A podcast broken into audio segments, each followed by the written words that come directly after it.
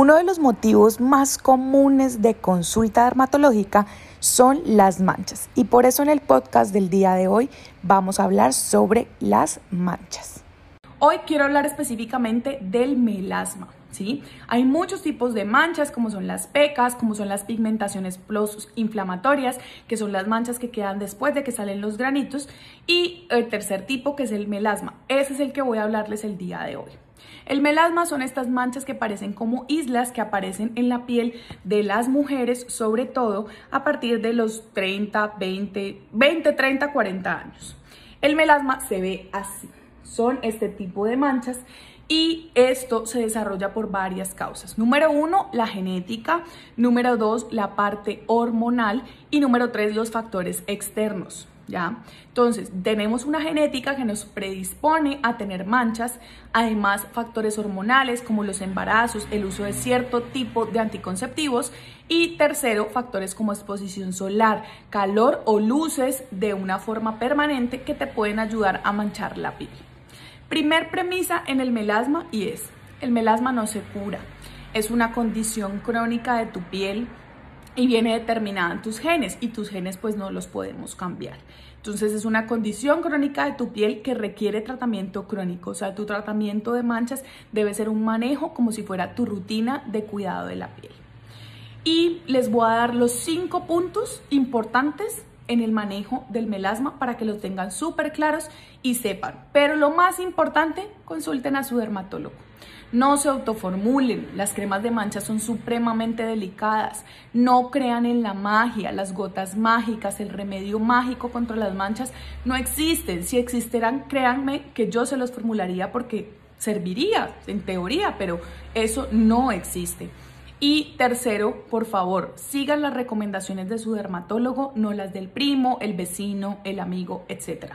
He visto casos supremamente graves de quemaduras, incluso faciales, reacciones como vitiligo, por el uso de cremas autoformuladas para manchas.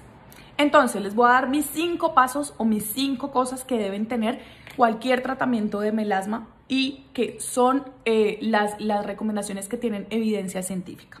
Punto número uno, evitar el sol. El sol en el melasma es un enemigo. El sol nos ayuda para muchas funciones de nuestro organismo, en este caso la vitamina D, pero en la parte facial, en los pacientes de manchas, el sol activa las manchas y empeora las manchas.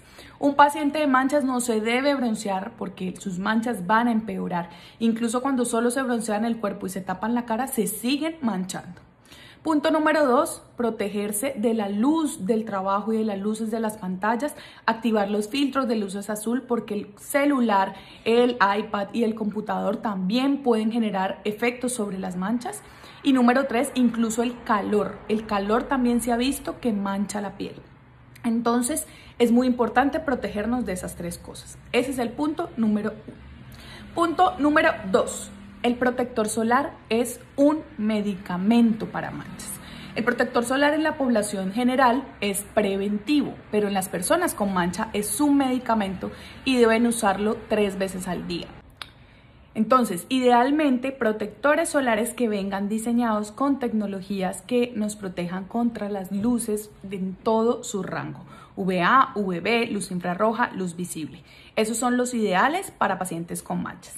Una duda que tienen muchos es si los usan con color o sin color o si el color afecta la efectividad del bloqueador. No, el protector solar con color no eh, es la misma molécula, solo que tiene unos, unas sustancias, unos tintes especiales, pero ese color no afecta la efectividad, sigue siendo igual de efectivo.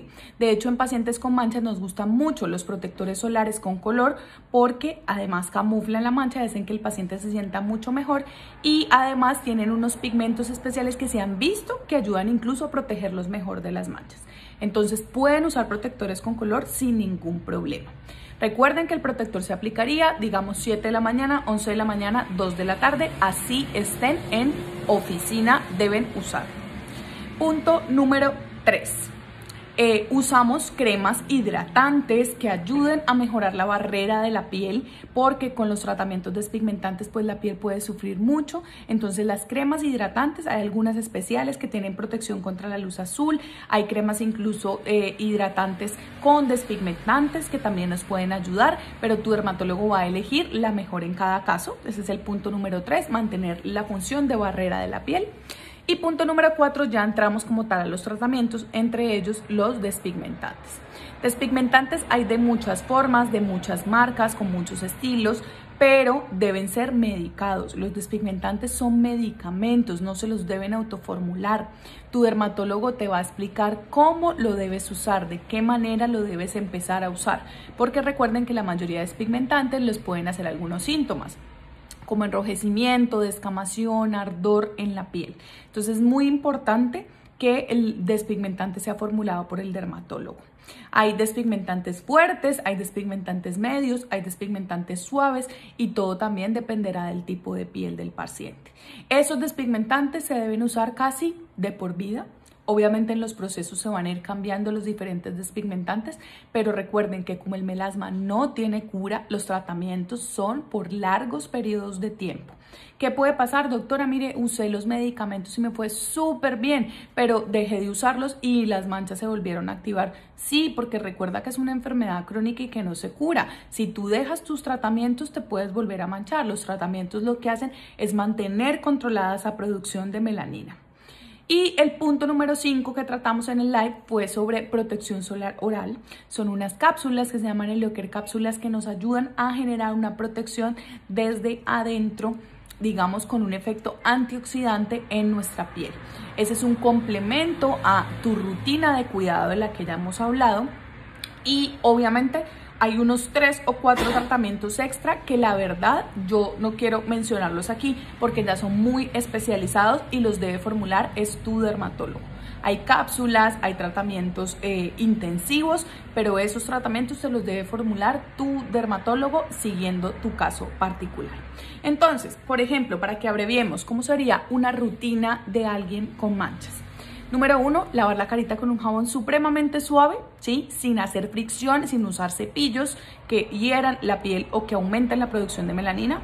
Número dos, un hidratante, un antioxidante, que podemos usar vitamina C o podemos usar hidratantes con protección de luz azul o incluso algún despigmentante suave en la mañana que te haya formulado tu dermatólogo. Tu protector solar, que va a ser un protector solar ideal para pieles con manchas tres veces al día y luego retocar el protector solar o el maquillaje. Y en la noche vamos a desmaquillar si usamos maquillaje con una agüita micelar muy suave, lavar nuestra piel para que quede completamente limpia, aplicar la hidratante, aplicar el despigmentante como te lo haya formulado tu dermatólogo y tu contorno de ojos que siempre debemos cuidar esta zona. La alimentación no se ha visto que tenga que ver en melasma, entonces no tienen que hacer ninguna restricción de alimentación y es mentira que solo con alimentación se vayan a curar las manchas. También es un mito que estas manchas tengan que ver con el hígado, entonces no crean en eso. Esta es una enfermedad de las células del color que hay en la piel y en ciertas zonas de la piel. Eh, y espero hayan aclarado muchas de sus dudas y como les digo, no se autoformulen, las recetas caseras no sirven para manchas, pueden incluso empeorar o manchar más la piel o quemar la piel. El manejo de manchas debe ser por el dermatólogo. Igual es, un, es una condición crónica y es un reto para nosotros ayudar a mejorar a nuestros pacientes porque sabemos que esto también depende la calidad de vida de ustedes. El maquillaje es un complemento, me gusta que se maquillen, me gusta porque esto ayuda a que se sientan mejor y cuando uno se siente mejor las enfermedades también responden mejor. Entonces sí creo que el maquillaje puede ser un complemento en este tipo de condición y espero hayan aprendido mucho. Si tienen alguna duda, la dejan aquí y yo se las voy respondiendo.